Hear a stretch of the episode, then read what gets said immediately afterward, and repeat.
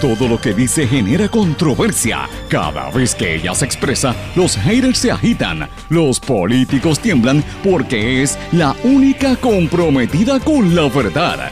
Periodista, bloguera, relacionista licenciada, analista de la noticia, escritora y le dicen la provocadora en las redes sociales. Y ahora comienza en blanco y negro con Sandra Rodríguez Coto.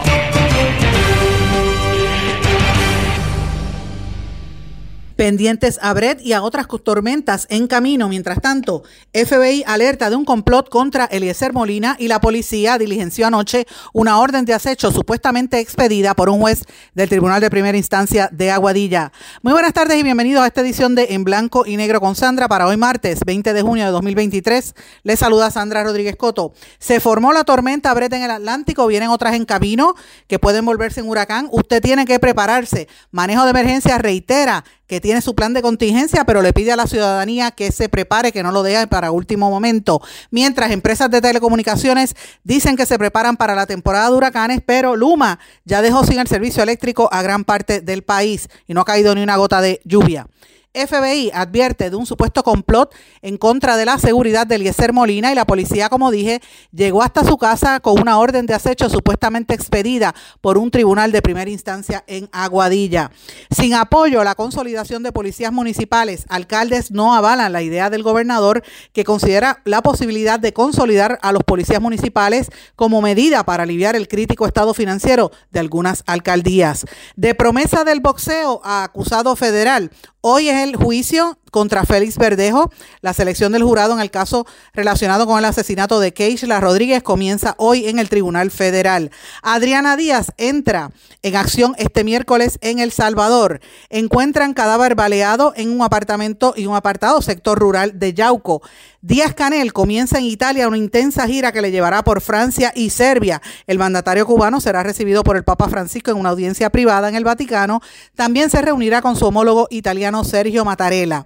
Llueven las críticas contra la delegada de las Islas Vírgenes estadounidenses en el Congreso, la demócrata Stacey Plaskett, quien dijo que el expresidente Donald Trump debe ser fusilado. Aunque la frase resultó ser un lapsus, usuarios de Twitter se tomaron muy en serio el comentario e incluso pidieron la destitución de la política.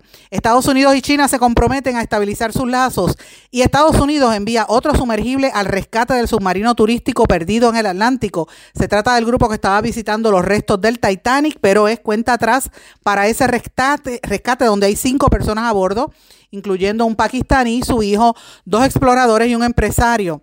Trump dice que no devolvió los documentos clasificados porque estaba muy ocupado. Estos son algunos de los temas que encontrará hoy en la edición de En Blanco con Negro con Sandra. Esto es un programa independiente, sindicalizado, que se transmite a través de todo Puerto Rico en una serie de emisoras que son las más fuertes en sus respectivas regiones por sus plataformas digitales, aplicaciones para dispositivos móviles y redes sociales. Y estas emisoras son cadena WIAC compuesta por WYAC 930 AM Cabo Rojo Mayagüez, WISA WISA 1390 AM Isabela, WIAC 740 en la zona metropolitana. También nos sintonizan por WLRP 1460 AM Radio Raíces, La Voz del Pepino en San Sebastián. También nos escuchan por X61, que es el 610 AM, y el 94.3 FM, Patillas, Guayama y toda la zona del sureste y este del país.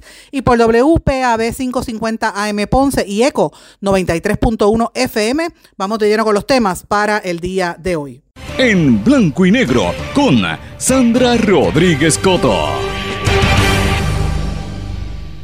Muy buenas tardes y bienvenidos a esta edición de En Blanco y Negro con Sandra. Espero que estén todos muy bien. Gracias por la sintonía y gracias por el apoyo. Estamos aquí transmitiendo en una edición un poco especial porque estamos sin el servicio eléctrico, así que si oyen el audio un poquito distinto, quiero dejarlo claro a muchos amigos que rápido me empiezan a escribir que por qué se escuche el audio de una manera distinta. Y es porque aquí no ha caído ni una sola gota de agua, no ha soplado ni un viento pero llevamos ya casi más de 25 horas sin el servicio eléctrico. No sé qué le pasa a Luma, pero en grandes partes del país está en las mismas condiciones y lo mismo está pasando, sobre todo en el área de San Juan, donde desde todo el fin de semana, desde el jueves pasado hasta el presente, hoy es martes, muchos sectores estaban sin el servicio de agua potable. No toda el área del condado, pero gran parte del condado y la zona turística estaba todavía sin agua. Y el problema es que no le avisan a la gente para que la gente se entere. Así que imagínense cómo está Puerto Rico con esta precariedad del sistema eléctrico y del sistema de acueducto cuando todavía ni siquiera ha pasado por nuestra zona Brett.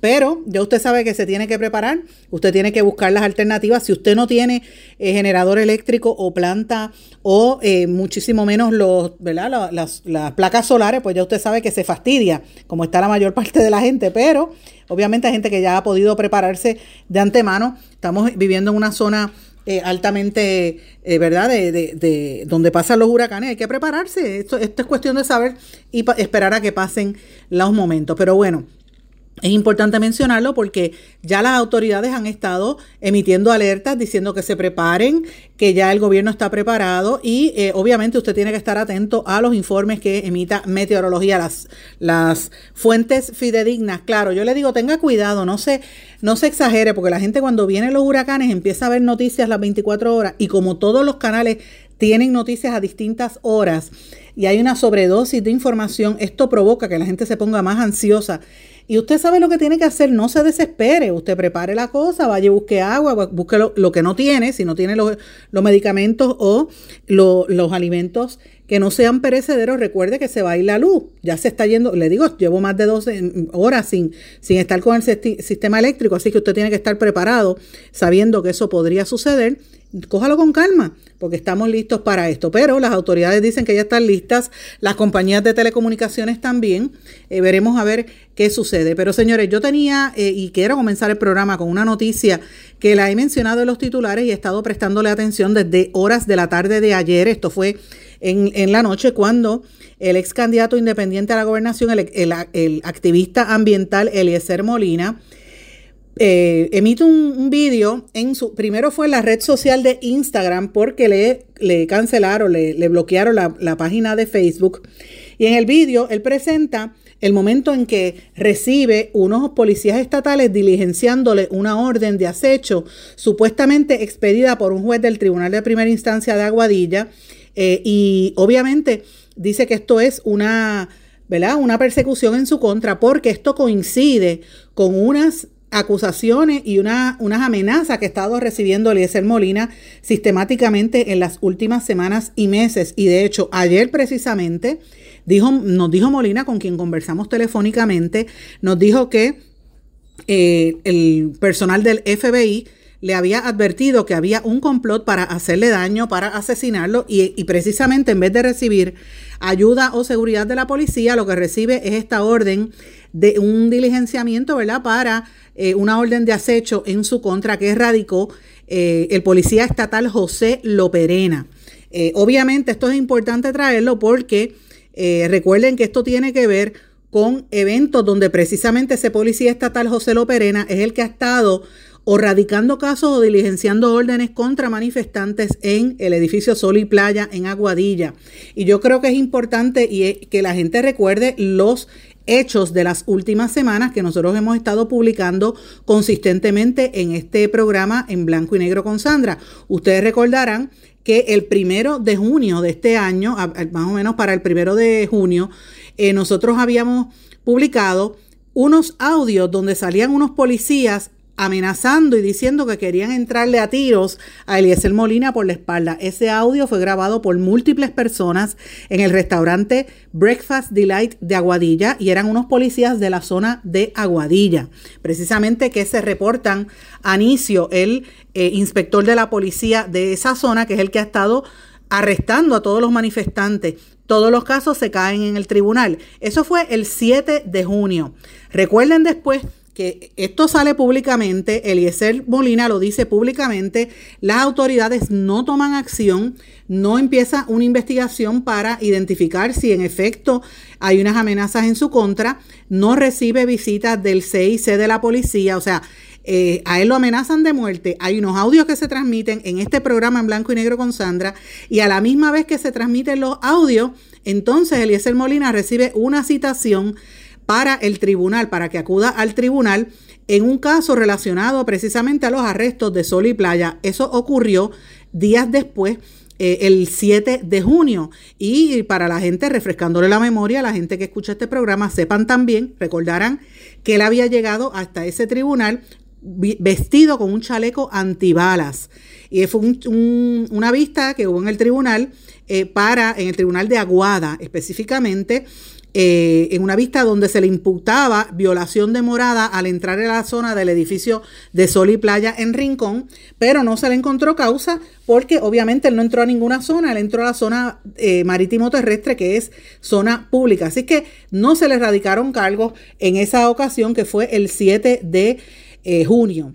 Fíjense cómo está sucediendo. Así que no, no le radicaron cargos ni a él ni a la otra persona que fue imputada, el señor Carlos Rodríguez, que es un pescador de la zona. Así que la policía ya tenía dos dedos, eh, tenía problemas en torno a esto y recordarán que tan, tan cercano como la semana pasada hubo una vista, en el, esta vez en el Tribunal de Aguadilla, eh, una vista judicial sobre el seguimiento a la construcción ilegal que hicieron los residentes del edificio Sol y Playa y el juez administrador del Tribunal de Aguadilla, el juez Avid Quiñones Portalatín, que fue el que dirigió los trabajos, y ustedes recordarán que esa vista fue transmitida por la plataforma del Poder Judicial y por la esto fue por una petición que hizo el compañero José Luis eh, de prensa de prensa comunitaria y el León Fiscalizador que transmitió con el equipo de, del León Fiscalizador.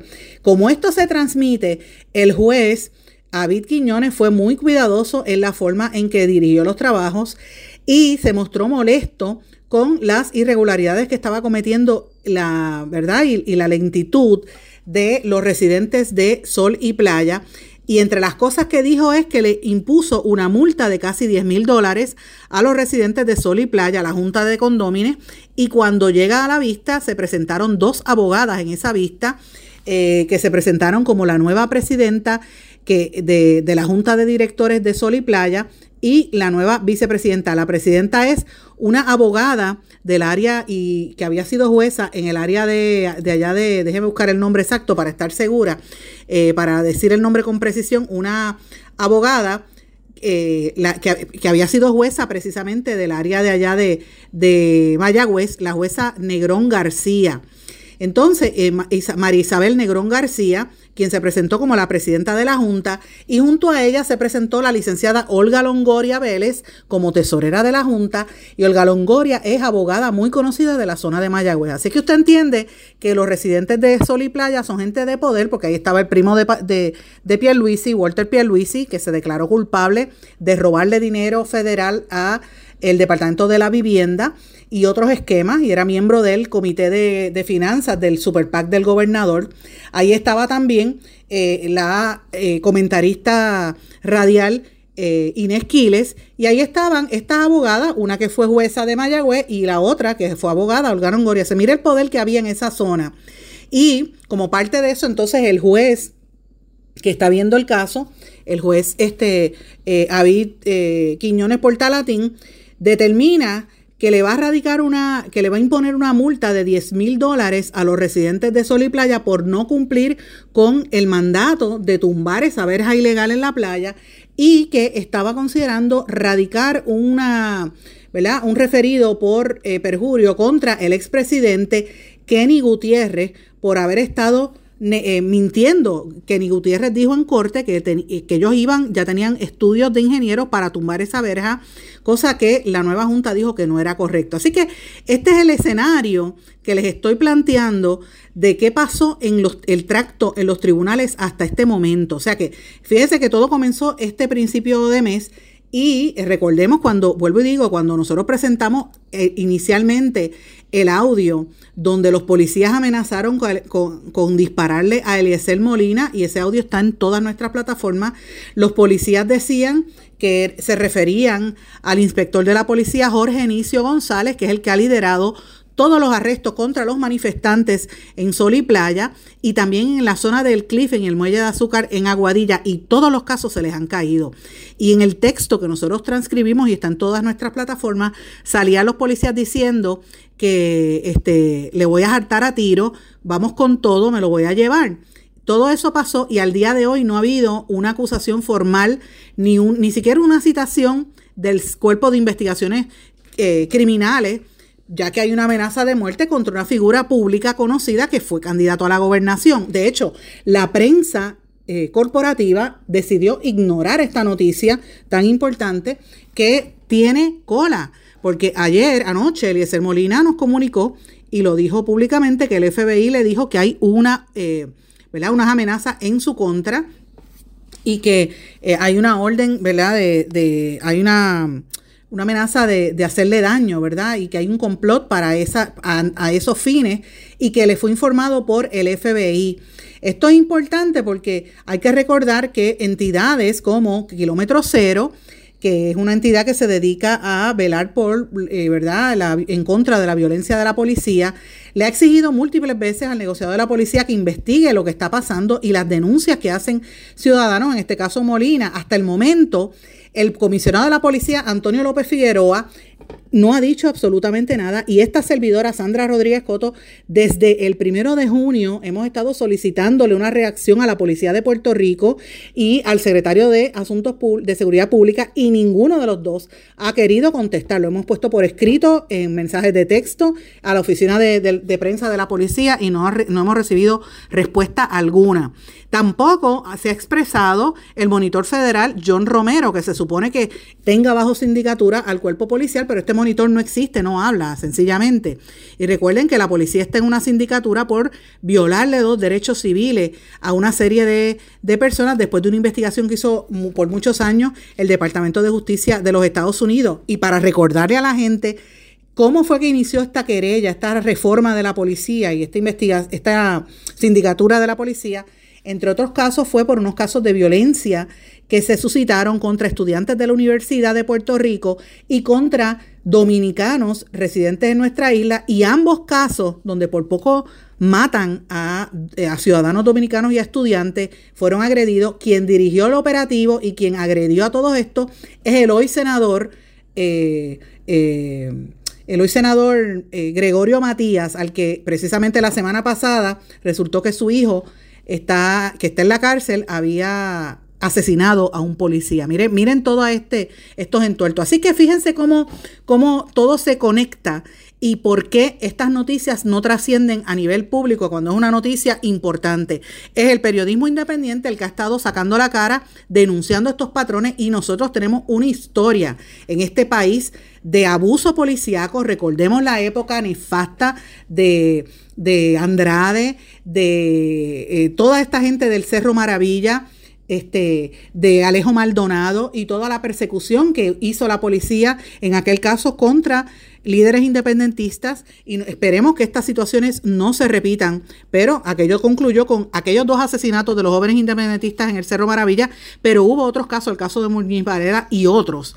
Eh, y entonces uno tiene que preguntarse hasta dónde llega la policía de Puerto Rico y qué es lo que está pasando. Y si esto se hace en complicidad y con la anuencia del gobernador que se ha mantenido parco, no ha hecho expresiones al respecto. Estamos hablando de una persona que compitió contra el gobernador y que estuvo en los debates incluso a la gobernación, una figura pública conocida como es Eliezer Molina, que radica en esto y que la, y que la policía esté persiguiéndolo. Anoche, Eliezer Molina publicó en todas sus redes, eh, inició inicialmente en la red social de, de Instagram, un vídeo que yo compartí en mis redes porque posteriormente la página de Facebook se la descongelaron y pudo publicarlo. Parte de lo que él dijo es lo siguiente, quiero compartirlo con ustedes.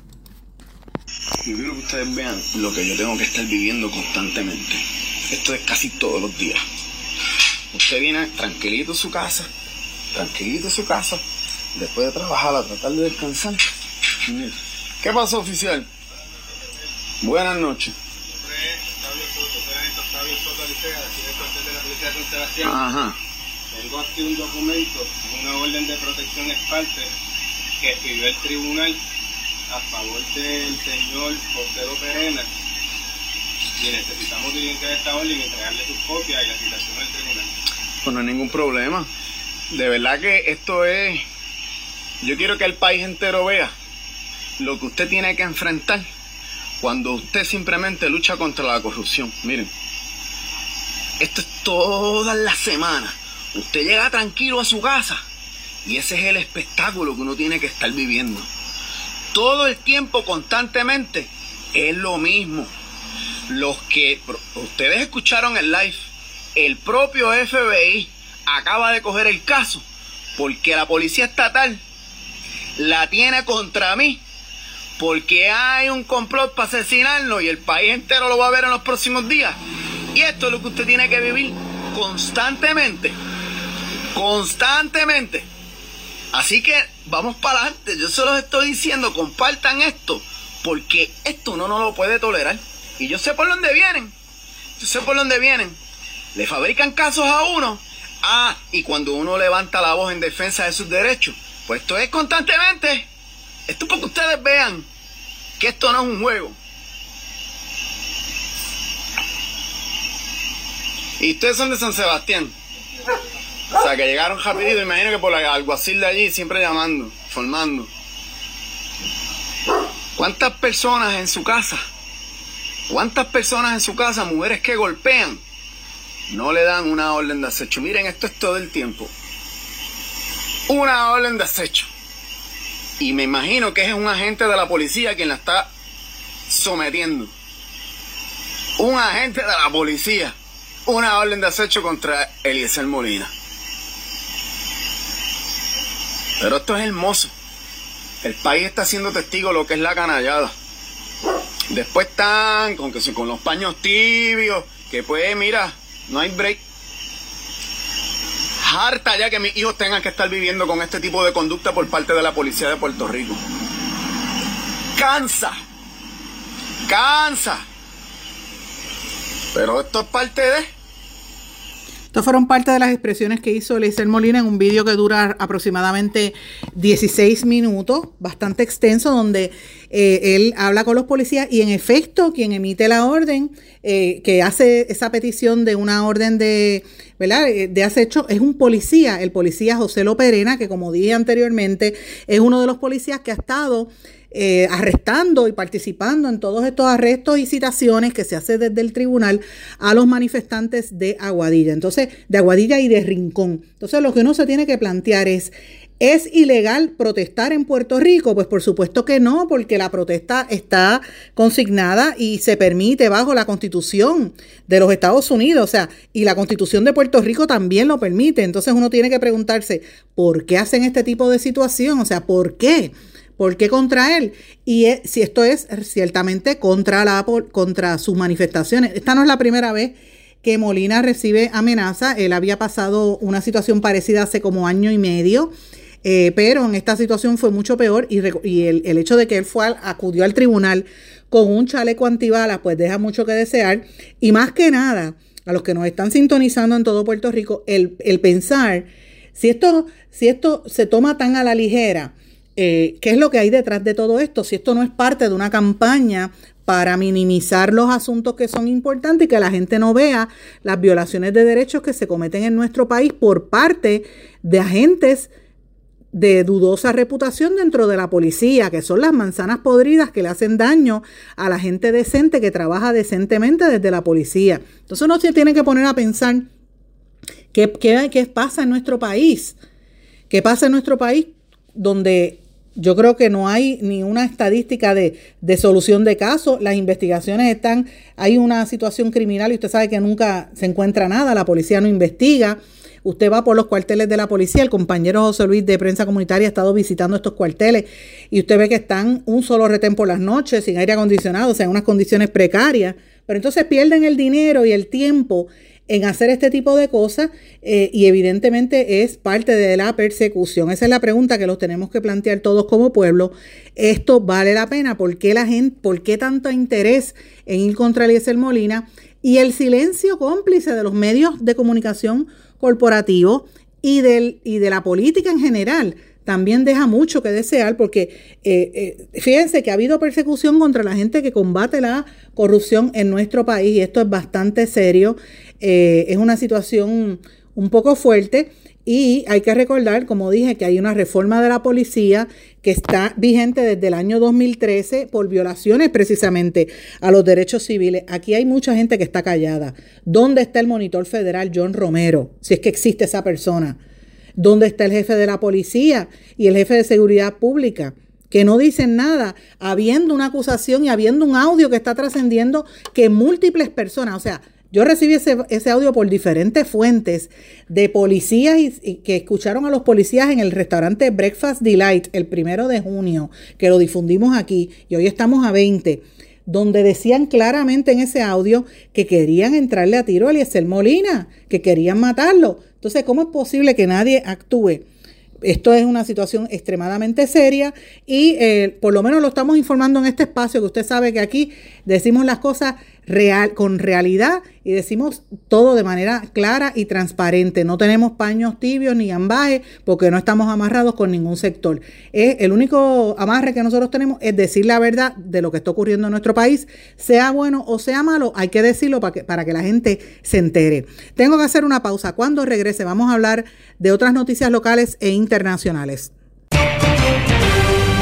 No se retiren, el análisis y la controversia continúa en breve, en blanco y negro, con Sandra Rodríguez Coto.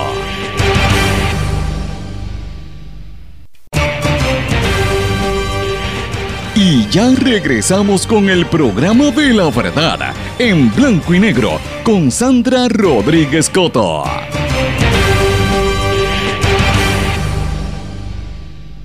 Y regresamos en blanco y negro con Sandra. Bueno, mis amigos, vamos a cambiar un poquito el tema. Antes de hablar de, unos asuntos locales, quería traerle un tema que me parece súper importante. Ustedes recordarán que ayer yo compartí con ustedes un audio de una joven que se llama Matilde y el marido que se llama Henry, puertorriqueños que residen en Nueva Zelanda es parte de esta diáspora grandísima puertorriqueña que se sigue extendiendo por diferentes partes del planeta. Y, Matilde envió un mensaje como, ¿verdad? Los puertorriqueños poniendo el nombre de Puerto Rico en alto. Y esto surge después que eh, yo había compartido en mis redes sociales una fotografía de Javier Hernández que había publicado eh, desde Burkina Faso en África, que estaba ya escuchando este programa y escuchando nuestros titulares también, desde África mientras me veía, ¿verdad? Él estaba mirando el paisaje de África, estaba escuchando nuestro programa y entonces Matilde y Henry nos dicen desde Nueva Zelanda que también sintonizan todos los días el programa. Me, comuniqué con ella, estuvimos conversando y ella envía una grabación. Pues ahora resulta que eh, eh, hemos estado recibiendo llamadas y mensajes de distintas personas en diferentes eh, partes del planeta, países de Europa, Suramérica, diferentes puntos en los Estados Unidos y también en, Europa y obviamente en Asia. Y a mí me llamó la atención que precisamente en el, en el allí en Nueva Zelanda, donde estaba allá en el sur, casi en el, en el cono sur, eh, en, el, en el polo sur, no, hay una comuna de puertorriqueños, hay un grupo de puertorriqueños que vive por allá y recibimos un mensaje de Gabriel Ruiz Caraballo pidiendo contactar a Matilde y a Henry y de hecho junto con Gabriel hay un Gabriel Ruiz hay un grupo donde también está Linet Herrero, que también es parte de ese grupo, y a ambos les envío mi saludo desde acá. Le doy las gracias por estar en sintonía con este programa y por hacer este, estos nexos donde la diáspora puertorriqueña se mantiene en contacto constantemente con todos aquí en, en Puerto Rico, porque Puerto Rico es Puerto Rico extendido, más allá de la frontera eh, en los Estados Unidos. Me parece sumamente fascinante ver esto. Y voy a compartir más adelante hoy unas fotografías también, pero esta vez es en España. Y usted dirá, ah, pero España es cerca. Bueno, pues sí, un poquito más cerca, pero recuerden que España es en el otro continente. Y siempre ha habido vínculos históricos entre Puerto Rico y España, unas relaciones mucho más cercanas también entre Puerto Rico y España de años, que datan de muchísimos años. Pero este caso es, bien particular. Eh, yo estuve en comunicación con Dorcas y Torres, que es profesora de la Universidad Interamericana en el recinto de Bayamón. Así que atención Bayamón, si me están escuchando en la Interamericana, este mensaje es para ustedes. Hay un grupo de estudiantes que ganó una propuesta de la NSF para eh, lograr que fueran a la Universidad Complutense de Madrid y estos estudiantes están haciendo una estancia de investigación eh, en el área del Departamento de Física de Materiales. Miren qué tema, física, estudiantes de física. Seis de estos estudiantes trabajan con nanomateriales semiconductores para aplicaciones electrónicas y otros dos estudiantes pertenecen a la Facultad de Farmacia y trabajan con nanomateriales para cambiar células madre a células de hueso. En ese sentido, para trabajar y en el desarrollo de, productos para atender enfermedades en los huesos. Estos estudiantes puertorriqueños van a estar en España en la Universidad Complutense de Madrid hasta finales del mes de julio. Y vuelvo y digo, esto lo dirige la profesora Dorcas Torres del Departamento de Física de la Universidad Interamericana de Bayamón. Eh, y también está junto con ella, eh, hay, una, hay, hay, otra persona que es la, la codirectora, la doctora Merlis Álvarez. Así que tanto a Dorcas como a la, como la profesora Merlis Álvarez, yo le doy las gracias por mantenerse en sintonía también con este su programa en blanco y negro con Sandra, porque estamos apoyándonos mutuamente y también, pues obviamente, le felicito. Y esto es un ejemplo digno de la representación puertorriqueña y de cómo los puertorriqueños ponen en, alto el nombre de nuestro país, más allá del deporte, más allá de la música, del reggaetón o qué sé yo, de lo que usted quiera llamarle, que siempre menciona, ahora mismo está todo el mundo pendiente a los juegos y a, y a los atletas que ponen el nombre en alto, pero también es importante que destaquemos a los estudiantes y los profesores que ponen a nuestro país en alto y los profesionales que por una razón u otra vivimos en un mundo global, se tienen que mudar a otros lugares y evidentemente pues estas cosas suceden, pero a mí me, me llena el alma saber que ah, ponen el nombre de Puerto Rico tan en alto y esto pues es algo sumamente, a mi juicio, para mí es fascinante verlo así de esa manera, cómo, cómo representan tan dignamente a Puerto Rico. Así que esa es parte de los temas que quería traerle en el día de hoy antes de comenzar en, noticias, ¿verdad? Con, con el hard news, para mí esto es, yo le doy igual igual eh, prioridad o este, incluso hasta más porque son temas distintos a lo que la gente pues usualmente está escuchando. Pero bueno, eso no significa que no vayamos a tocar los temas de aquí. Están pasando muchísimas cosas. Hoy, como mencioné, en la selección del jurado, en el caso relacionado con el asesinato de Keishla Rodríguez, ese caso que nos rompió el corazón a tantas personas. En ese caso, yo tengo que confesarles que los que siguieron toda la cobertura que dimos cuando esa muchacha desapareció y luego cuando apareció el cadáver, eh, era de esos casos que yo me vivía eh, y yo de verdad me conmovió y lloré porque yo tenía esa esperanza de que esa muchacha estuviera con vida. Y luego saber de la manera tan vil que fue asesinada estando embarazada pues es muy fuerte. Y esto pues deja mucho que desear sobre eh, los atletas. En este caso Félix Verdejo un muchacho tan joven que tenía tantas posibilidades de, sobresalir y miren, miren en lo que termina. Así que ese juicio se va a ver hoy. Eh, y también hoy se destacan varias noticias importantes. Una tiene que ver con el tema de salud. La Junta de Control Fiscal ahora está poniéndole el ojo a la crisis que hay en salud.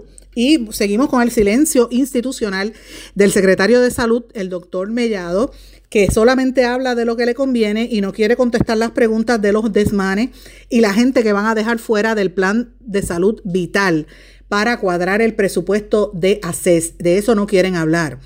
Eh, otro de los temas importantes también es el hecho de que los alcaldes no quieren respaldar la postura del gobernador Pierluisi, la propuesta de Pierluisi de consolidar las policías municipales y hacer unas policías regionales eh, que yo había dicho la semana pasada que eso era como una estrategia, por un lado, privatizar el esfuerzo policiaco, darle prioridad a las policías privadas.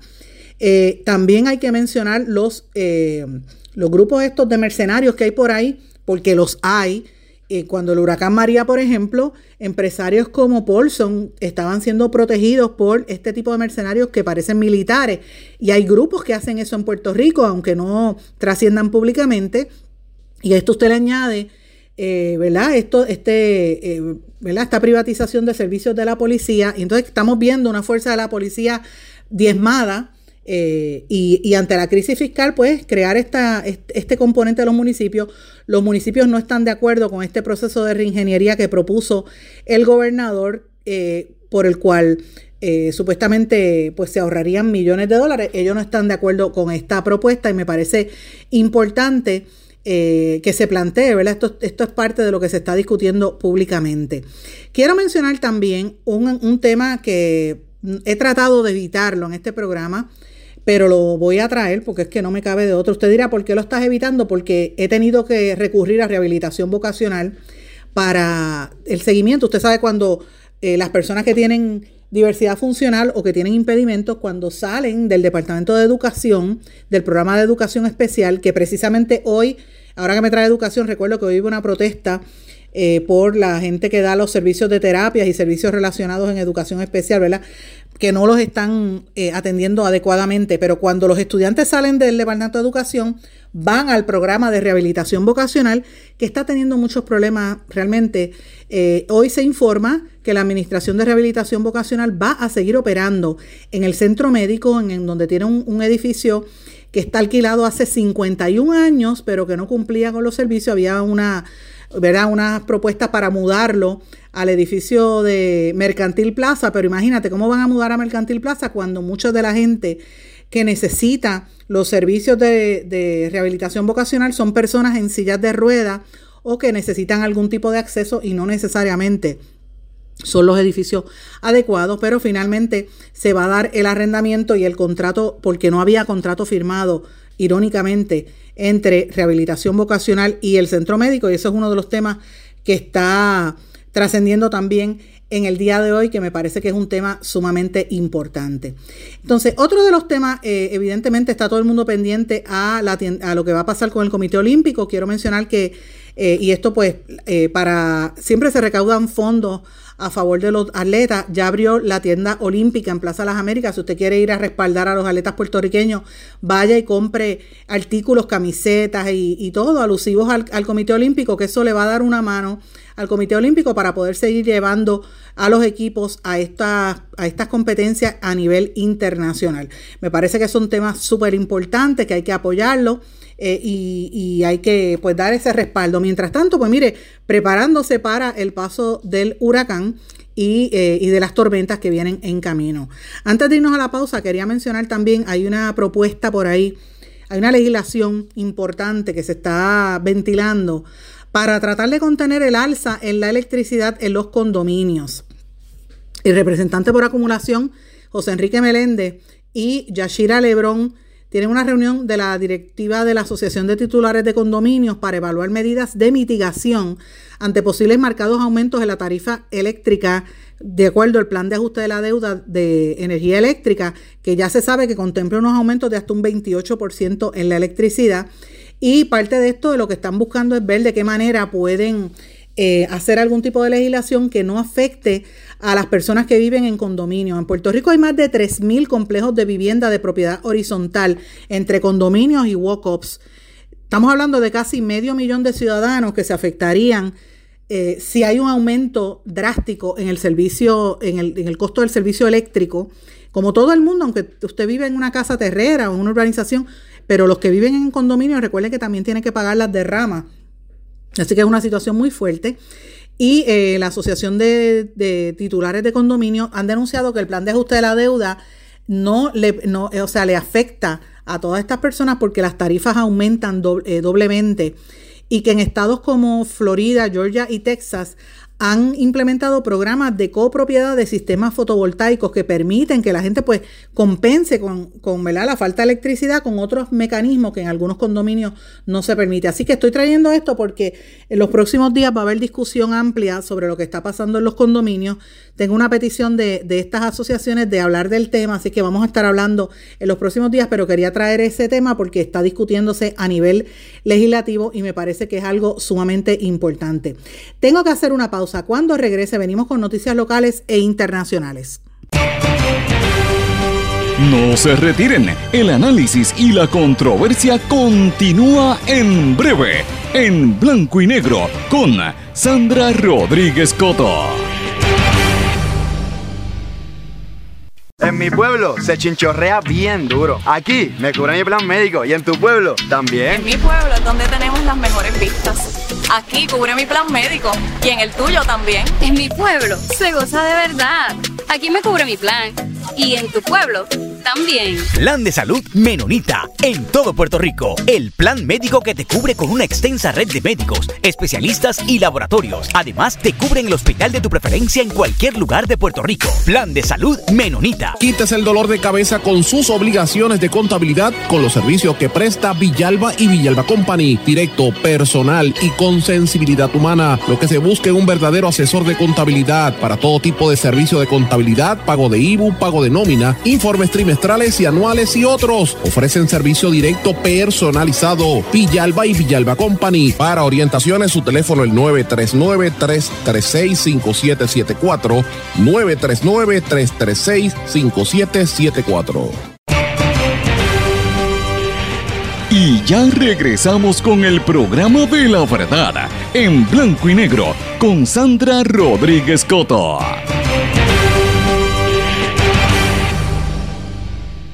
Regresamos a esta parte final de En Blanco y Negro con Sandra. Bueno, voy a hablar de varias noticias de corte internacional, pero que nos afectan y que debemos estar pendientes aquí en Puerto Rico. Empiezo por el Caribe. Cuba.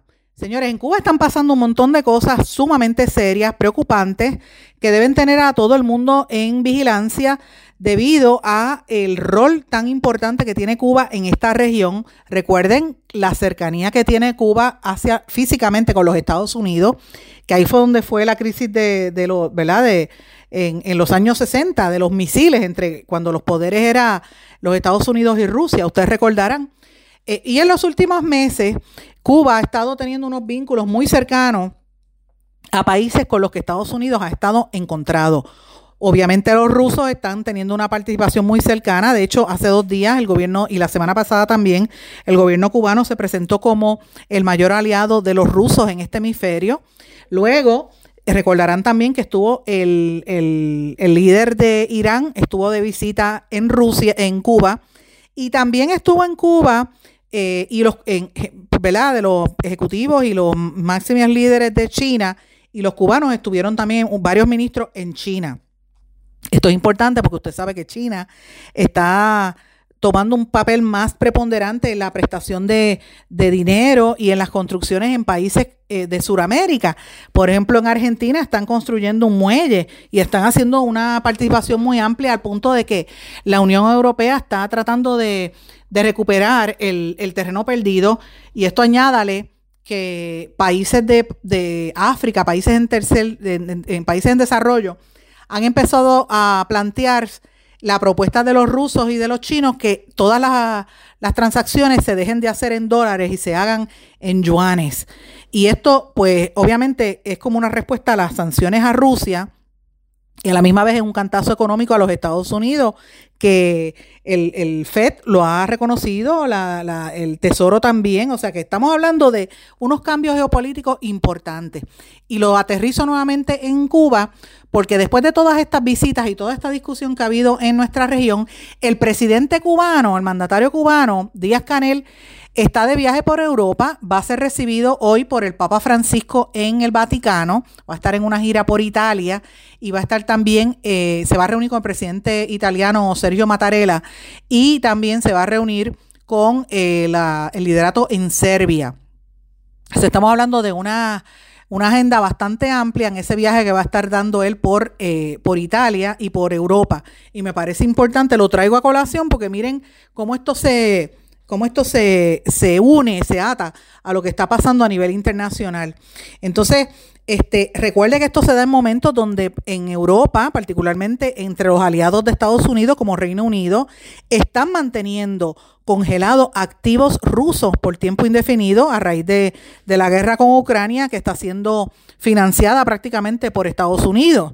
Entonces ya eh, Reuters, la agencia de noticias Reuters está diciendo que, que Ucrania cumple con casi todos los requisitos para ser parte de la Unión Europea. O sea que esta situación se está poniendo bien caliente y hay que mirar el impacto que todo esto va a tener en la región. Señores, pero están pasando varias cosas en los Estados Unidos también que me parecen importantes. Eh, la homóloga de Jennifer González, usted sabe que Jennifer González es la, comisionada residente, representante de Puerto Rico del Congreso. Pues las Islas Vírgenes también tienen una delegada que no es republicana, es demócrata, se llama Stacy Plaskett. Señores, la delegada de las Islas Vírgenes en la Cámara de Representantes dio una metida de pata porque ante las cámaras de MSNBC eh, parecía ser un desliz cuando ella dijo que a Donald Trump deberían haberlo fusilado mientras discutía el manejo del exmandatario de documentos clasificados durante una transmisión en vivo que ella hizo el fin de semana pasado. Deja ver si puedo compartir parte de esta transmisión donde Stacy Plaskett dice que Donald Trump debe ser, he has to be shot, o sea, debe ser eh, fusilado para que se detenga. Having Trump not only have had the codes, but now having the classified information for Americans and being able to put that out and share it in his resort with anyone and everyone who comes through should be terrifying to all Americans, and he needs to be shot, stopped. O sea, ella dijo, he needs to be shot, eh, shot, en vez de decir he needs to be stopped, ¿verdad? El, el, en vez de decir debe ser detenido, dijo, él debe ser, el, a él le deben disparar, debe ser fusilado. O sea, en vez de stop, dijo shot, fue un, una, ¿verdad? Un desliz. Eh, de a veces hablar tan rápido, pues comete ese error, pero evidentemente eh, rápido los republicanos utilizan eso para caerle arriba y pedir que tiene que renunciar, obviamente. Ella lo que dijo, para los que no sepan inglés, dijo que Trump no solamente, no es que solo tenga los códigos de las armas nucleares, sino que tiene información clasificada que puede sacarla y compartirla en su residencia en Mar-a-Lago con cualquiera. Y, y cito, y con todos los que la visitan debería aterrorizar a todos los estadounidenses, dijo ella y que pues ahí fue cuando cometió el error. Entonces rápido salen gente a decir que la deben destituir. Me parece importante. Recuerden que el expresidente Donald Trump fue procesado la semana pasada en un tribunal federal de Miami por 37 cargos de haberse guardado supuestamente material clasificado en su residencia de Mar-a-Lago, negándose a entregarlos al FBI o al Departamento de Justicia. Eh, Trump dice que estos son una persecución política y que él dice que él no entregó los documentos a tiempo porque se le olvidó porque ha estado muy ocupado trabajando. Así que eso es parte de las denuncias que, hace Donald Trump y el, el, clima que se está viviendo en los Estados Unidos eh, a raíz de esta controversia. Sé que la gente está pendiente a el submarino que se desapareció, un submarino eh, que estaba, iba, llevó una gente a ver los restos del Titanic. Hay un multimillonario a bordo y ahora el submarino no aparece. Estados Unidos lo ha enviado y ahí parece, aparentemente no tienen escapatoria. La gente que, que se fue por ahí a ver los restos del tsunami a veces retan la naturaleza y hacen unas cosas que uno no, no logra entender, ¿verdad? Porque se, se esmera, porque hacen, se, se arriesgan a hacer ese tipo de cosas que es innecesario, ¿verdad? Uno dice, pero ¿para qué lo hacen? Imagínate. Bueno, los estudiantes en la ciudad de Nueva York el Departamento de Educación del Estado de Nueva York publicó una guía que permite a los estudiantes transgénero y de género expansivo de las escuelas locales que oculten su identidad de género a sus padres y esto ha desatado una ola de críticas entre los tutores y los grupos conservadores. Así que esto es parte de la discusión que se está llevando a cabo en la nación americana, particularmente con estos sectores de personas no binarias y, los transgéneros. Una discusión muy fuerte que se está llevando a cabo en los Estados Unidos. Yendo a América Latina, importante. Ustedes recordarán que parte de la investigación que se estado llevando a cabo en México de corrupción eh, previo al gobierno actual de Peña, de, de ¿verdad? Este, López Obrador, ahora resulta que Andorra, el país europeo, confirma que un abogado de Peña Nieto, el anterior presidente, compró tres apartamentos de lujo en Miami a un expresidente del Partido Revolucionario Institucional del PRI. Así que la situación se está tornando bien caliente en México eh, y, eso es una de las tendencias, ¿verdad?, de los temas importantes. Otro tema que surge, oiga esto, es el efecto de Nayib Bukele. La gente ahora, Nayib Bukele es como un, como un, un personality, ¿sabes? Es como que el chico estrella, porque ha logrado históricamente bajar de la violencia tan terrible que se vivía en El Salvador a ser un país relativamente tranquilo, donde las pandillas no amenazan a las personas, pues porque han, cometido una serie de, de, tácticas, incluyendo la cárcel esta grande y la, lo, el meter preso y quitarle los derechos a todos estos pandilleros. Hay unos, unas quejas de violaciones a los derechos humanos, pero eh, evidentemente él tiene, él goza, Bukele, de gran respaldo porque está teniendo efecto. Así que la gente lo respalda, ya se sabe que va a ganar las próximas elecciones sin tener que hacer mucho esfuerzo, pero rápido salen gente a copiar y a tratar de emular las tácticas de Bukele.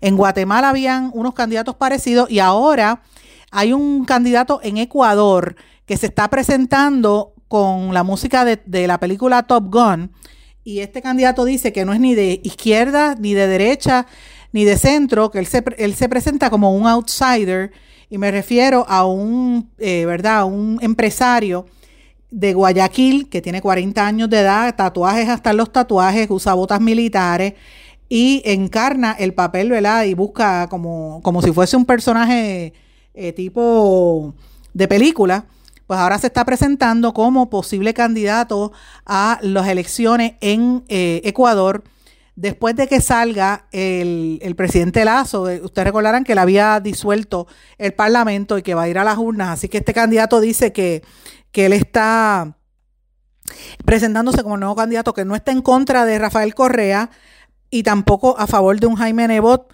que es un, e, él está, él viene de afuera, un outsider, es un empresario que viene con políticas parecidas a lo que implementa Bukele. Así que, señor, este es el nuevo look del, del nuevo latinoamericano, líder latinoamericano que se quiere proyectar de esa manera. A esto yo le añado la candidata que quiere buscar la, la presidencia, la candidatura a la, a la presidencia de México, eh, que es la gobernadora de, de la Ciudad de México, eh, que es del mismo partido de López Obrador. Así que son nuevas caras que están surgiendo en la política latinoamericana y me parece interesante ante pues las tensiones que ha habido. La izquierda no ha tenido éxito eh, y, en, y con el, la ampliación de más gobiernos de derecha que están regresando al poder pues eh, o que están contrarrestando las elecciones que ha habido, como por ejemplo la que ocurrió en Colombia pues este, evidentemente pues ahí hay un tema. Recuerde que cuando digo que no han tenido éxito es que han salido demasiados escándalos, como pasó precisamente con, con, Petro, que le salieron las grabaciones estas en Colombia y lo que pasó en Perú, que destituyeron a Castillo, la vicepresidenta se le viró en contra. Así que me parece interesante todo este escenario que se está viviendo en, en América Latina y pues este, ¿dónde queda, dónde queda el, el, dónde queda Puerto Rico en esto, verdad? Como mencioné, creo que en el segmento anterior, von der Leyen de ¿verdad? la Unión Europea está tratando de recuperar el espacio perdido en América Latina, está de gira por, por México, va a estar en Mercosur, en los países de la región sur para eh, atacar el tema del Mercosur y en varios países de América Latina donde China ha estado captando el interés y ha estado atrayendo ¿verdad? la discusión pública. Y traigo todo esto porque fíjense, en todo esto que hemos estado hablando, ¿Cuál es el gran ausente? Pues evidentemente Puerto Rico, la zona del Caribe en general, pero también Puerto Rico. Eh, eh, ahí la, única excusa, la única excepción a la regla vendría siendo Cuba, como mencioné, con las, con las movidas que está haciendo y los viajes que está haciendo el gobierno cubano, pero ciertamente Puerto Rico es como si no existiera en, todo, en todas estas discusiones que se están dando a nivel geopolítico en toda nuestra región. ¿Qué usted opina de eso? Déjeme saber, escríbame a las redes sociales o a nuestro correo electrónico en blanco y negro con Sandra arroba gmail.com. Me despido por ahora, cuídese, prepárese para las, las tormentas estas que vienen en camino y nos volvemos a encontrar mañana en otra edición más de En blanco y negro con Sandra. ¿Se quedó con ganas de más? Busque a Sandra Rodríguez Coto en las redes sociales o acceda a en blanco y negro.blogspot.com porque a la hora de decir la verdad solo hay una persona en la cual se puede confiar. Sandra Rodríguez Coto en blanco y negro.